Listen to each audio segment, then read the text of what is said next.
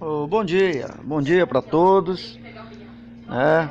Tô aqui de volta para falar, né, um assunto muito importante, né?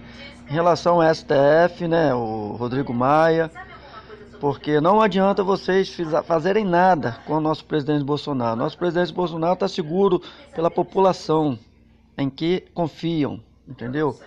Nós queremos que a esquerdista não exista mais. O país crescer, o povo precisa crescer. Então, para isso, não pode existir a esquerda, porque nós brasileiros não aguentamos mais sobre isso. O cidadão de bem, de família, deve entender isso, tá? Um bom dia para todos.